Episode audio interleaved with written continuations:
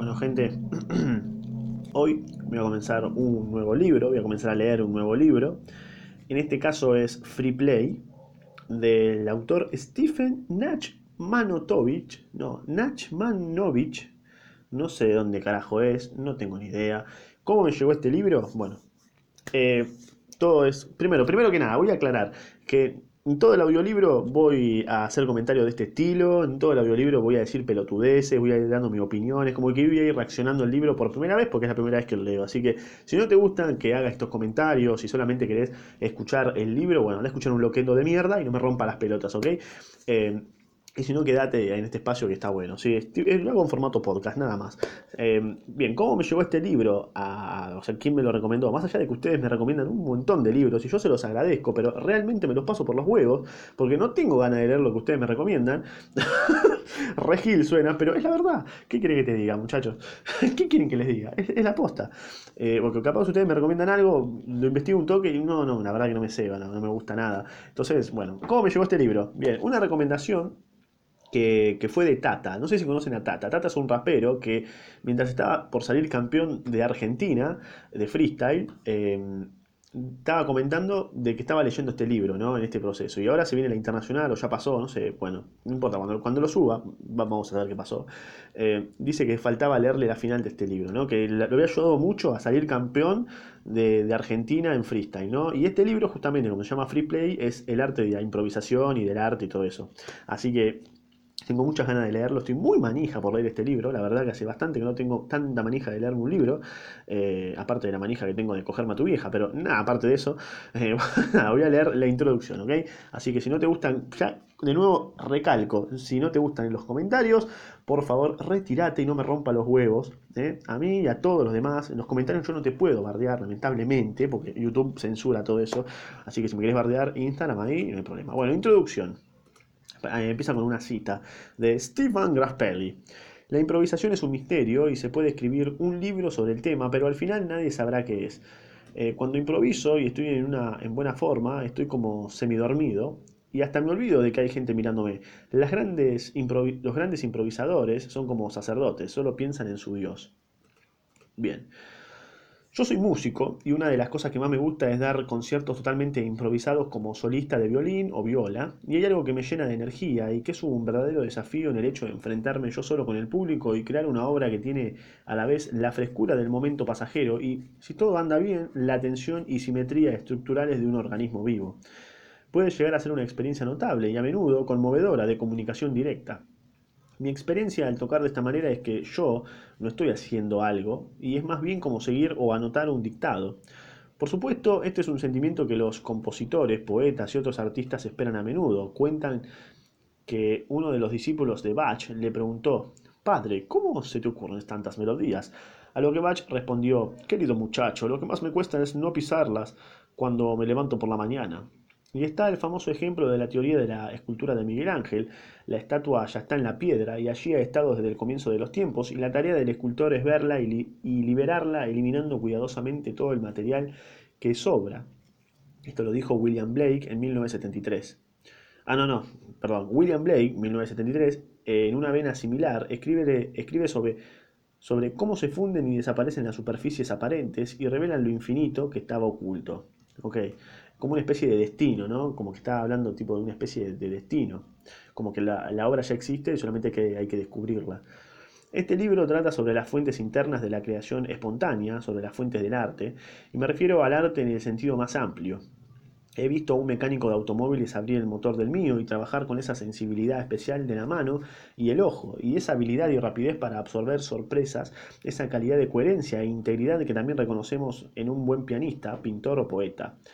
Este libro está dirigido a la gente de cualquier campo que desea ponerse en contacto con sus propios poderes creativos y fortalecerlos, y su propósito es difundir la comprensión, el placer, la responsabilidad y la paz que vienen del uso pleno de la imaginación humana. Me ceba, me gusta, me sirve. Las cuestiones de las que nos ocuparemos eh, se refieren a la forma en, que la música intuitiva o la inspiración de cualquier tipo surgen en, surgen en nosotros, cómo se pueden bloquear, descarrilar u oscurecer debido a ciertos hechos inevitables de la vida, y cómo finalmente se pueden liberar, cómo nosotros nos liberamos finalmente para hablar o cantar, escribir o pintar con nuestra propia voz auténtica.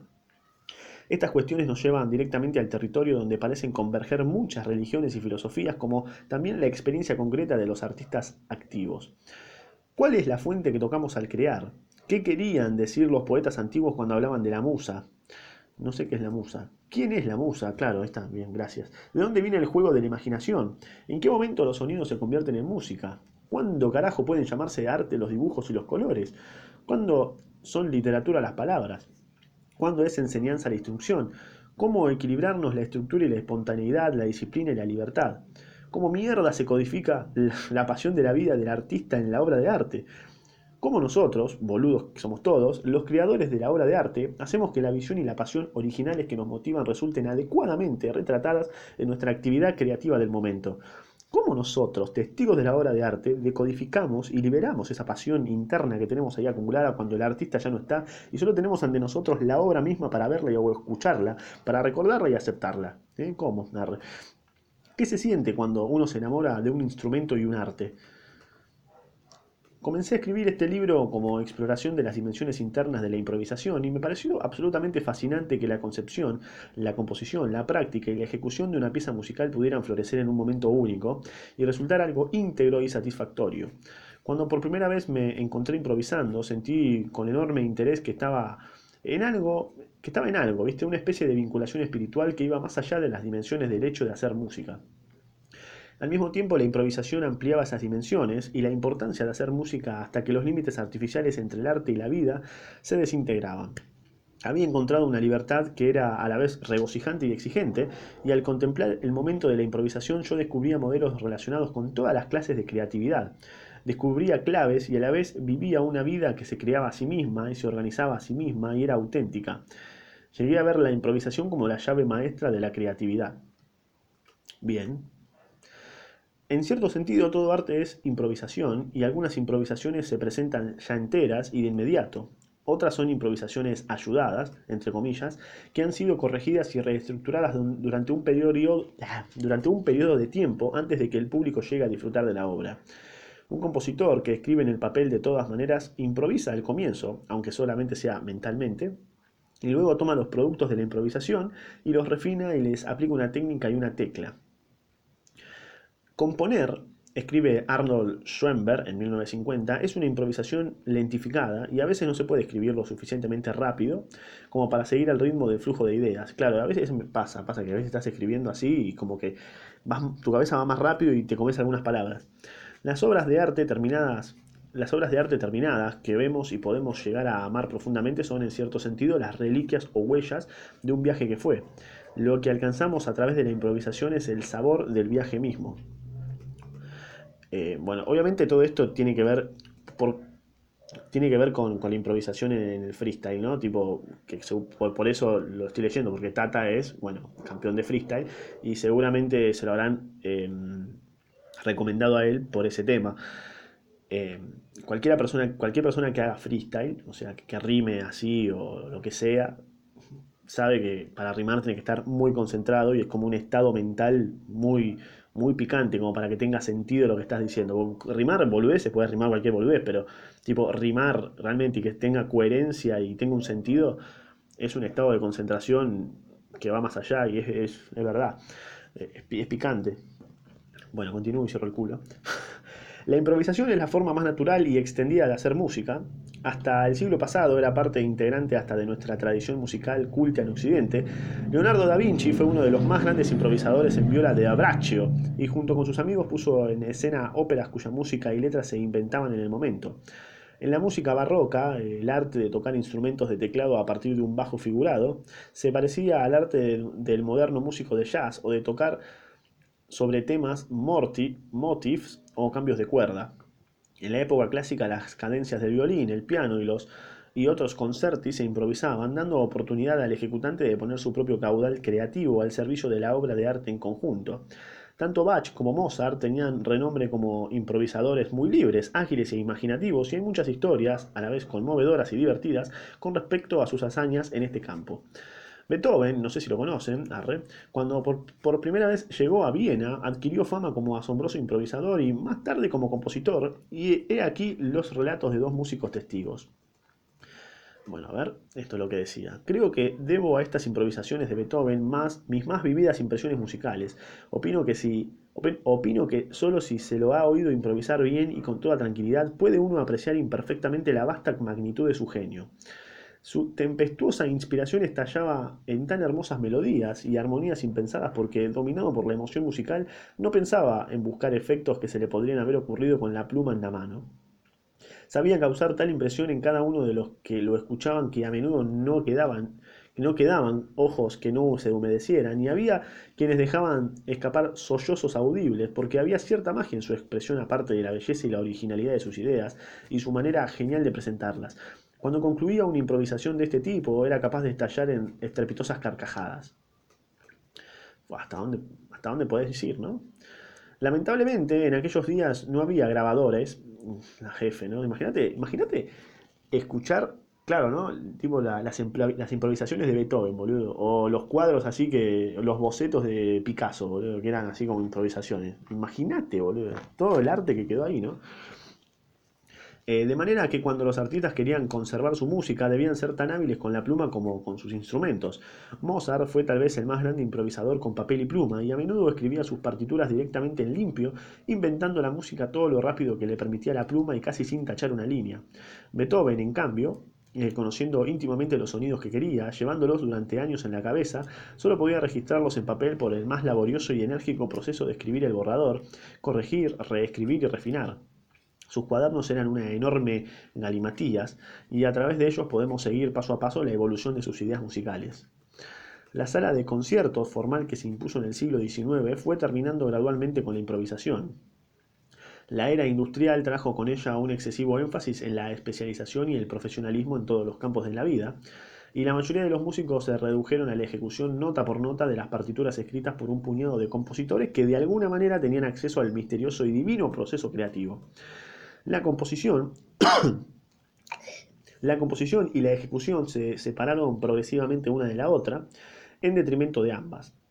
Las formas clásicas y popular también se apartaron cada vez más una de la otra con el mismo resultado, y lo viejo y lo nuevo perdieron su continuidad. Entramos en un periodo en que los que iban a los conciertos llegaron a creer que, lo único, que el único compositor bueno era el compositor muerto.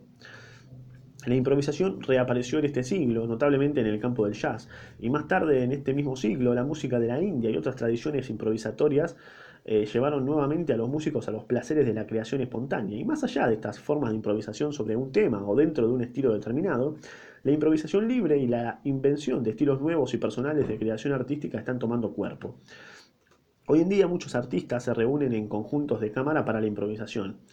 Ha habido una oleada de ejecución libre como modus operandi en muchas, en, muchas otras formas de arte, y notablemente en el teatro y la danza la improvisación se usa cada vez más, no solo como técnica para desarrollar un material nuevo en el estudio, sino para presentar al público ejecuciones totalmente espontáneas y terminadas.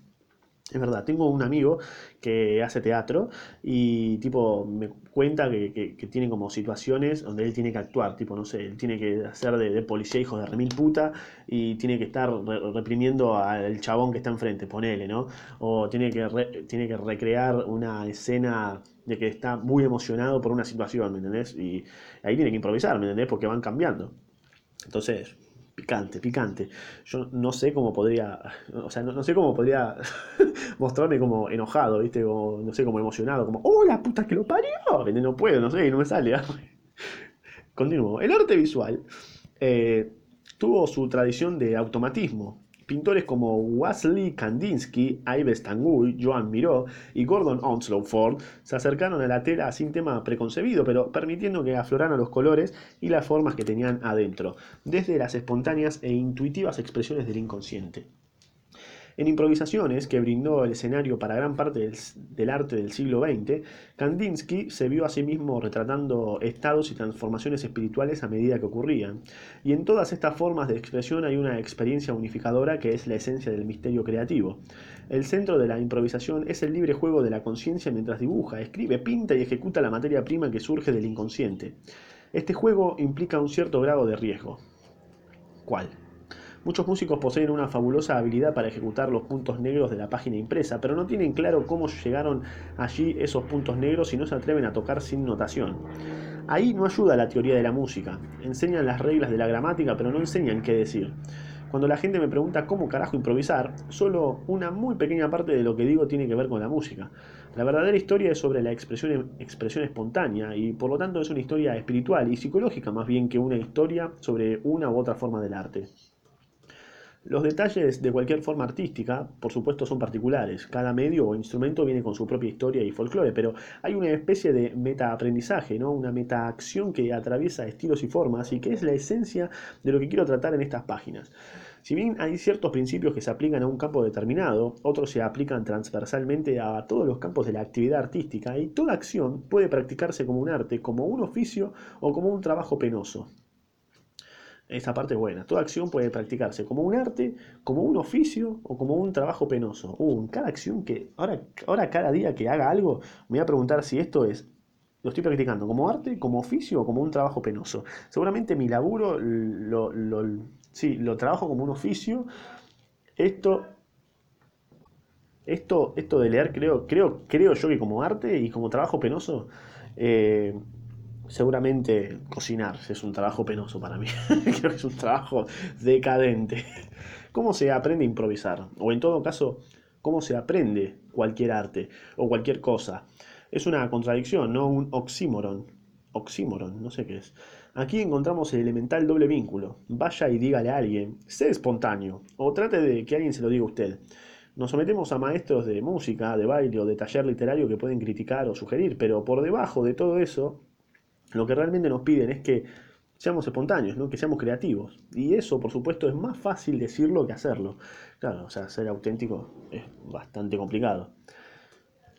¿Cómo carajo se aprende a improvisar? ¿no? La única respuesta es otra pregunta. ¿Qué nos lo impide? La creación espontánea surge de lo más profundo de nuestro ser y es inmaculada y originalmente nosotros mismos. Y originalmente nosotros mismos. Lo que tenemos que expresar ya está con nosotros, es nosotros. De manera que la obra, de la creatividad no es cuestión de hacer venir el material, sino de desbloquear los obstáculos para su flujo natural. Por lo tanto, no hay forma de hablar del proceso creativo sin mencionar su opuesto. Todo ese asunto pegajoso y resbaladizo de los atascamientos, esa intolerable sensación de estar trabado, de no tener nada que decir.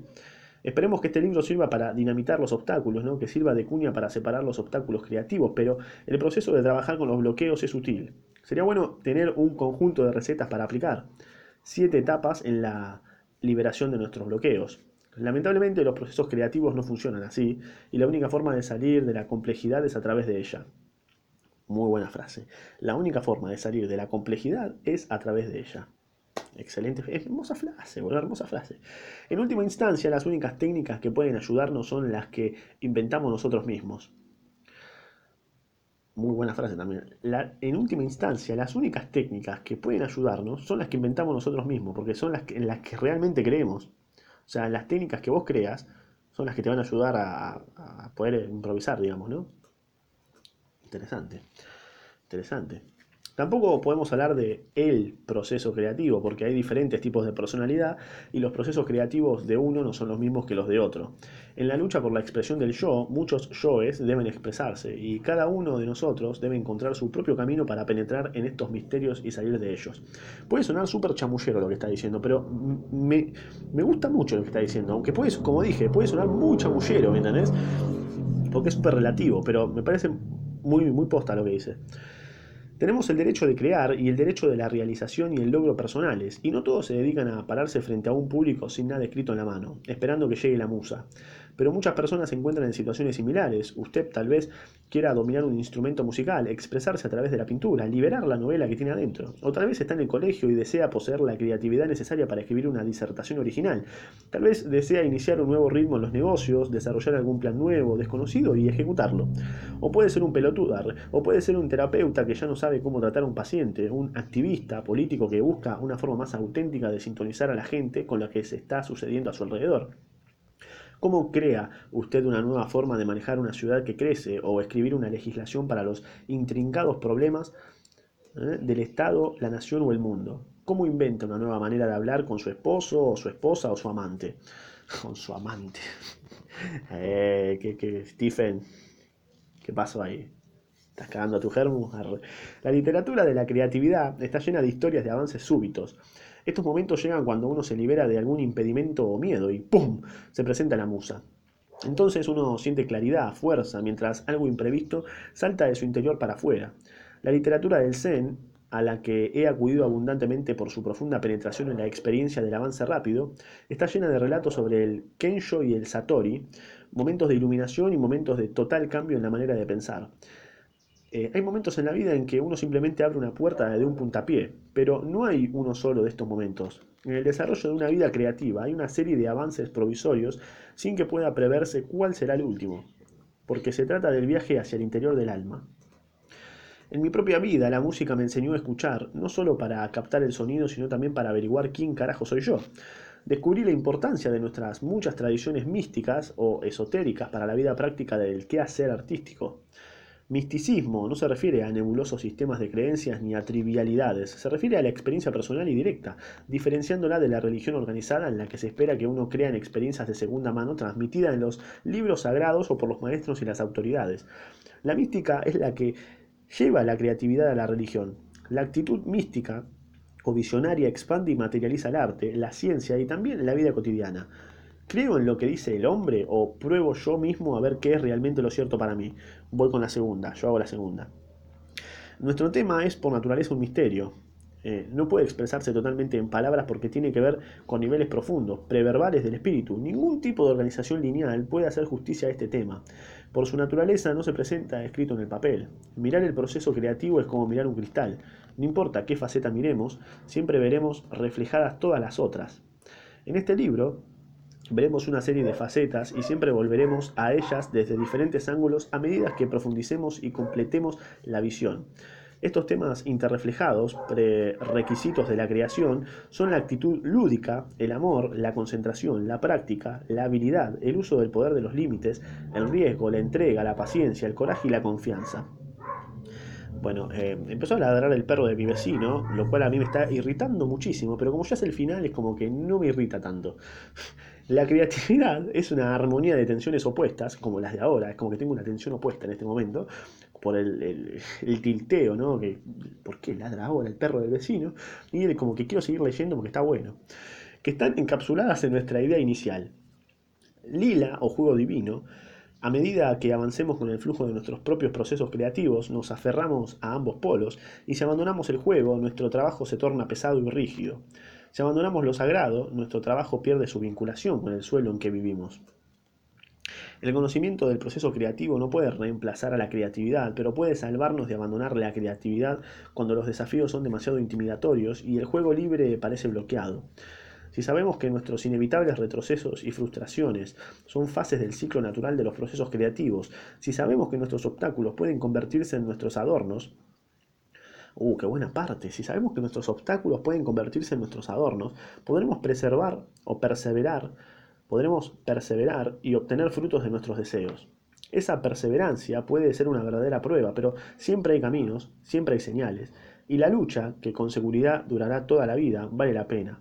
Es una lucha que genera increíble placer y alegría, y todos los intentos que hacemos son imperfectos. Sin embargo, cada uno de esos intentos imperfectos es una ocasión para un deleite que no se parece a nada en la tierra. Estoy flipando, tío. XD. El proceso creativo es un camino espiritual y esta aventura es sobre nosotros, sobre lo profundo del yo, sobre el compositor que todos tenemos adentro, sobre la originalidad, en el sentido no de lo que es totalmente nuevo, sino de lo que es total y originalmente nosotros mismos. Nada, hermoso. Hermoso. ¿Qué crees? Hermoso. O sea, ya está. Yo, este libro, la verdad que Gracias, Tata. Si estás escuchando esto, hermoso. La verdad, gracias por decir que estabas leyendo este libro para que yo lo pueda leer o, para que lo lea cualquier persona que haya escuchado ese, ese programa de radio. Que vayan a escuchar el programa de radio DEM, que es hermoso. Es God. Eh, gracias, Tata. Tremendo libro. Estoy muy manija de seguir leyéndolo, la verdad. Eh, y sigan a Tata, que es God. Es hermoso. Es, es el uno, el uno, ni siquiera el uno, es único, justamente, único, auténtico, es. Es Tata, ¿me entendés? Ya está. Eh, espero que te haya gustado la, introducción de Stephen Nachmanovich sobre Free Play.